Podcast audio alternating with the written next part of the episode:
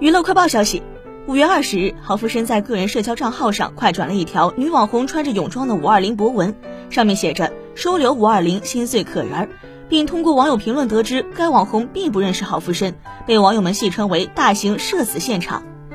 稍晚，郝福生的工作人员发文回应此事：一手滑该剁手；二没冲浪自动跳转。三周内观看记录 @YouTube 精彩视频爱豆新闻北电毕业照花絮深海贝类的微博新华网等。四眼见且不一定为实，何况耳听，必要之时支持当面对质，有问题别找豆瓣找我。五礼貌问题没得黑。六无心之为不是过，但作为公众人物谨言慎行是应该的。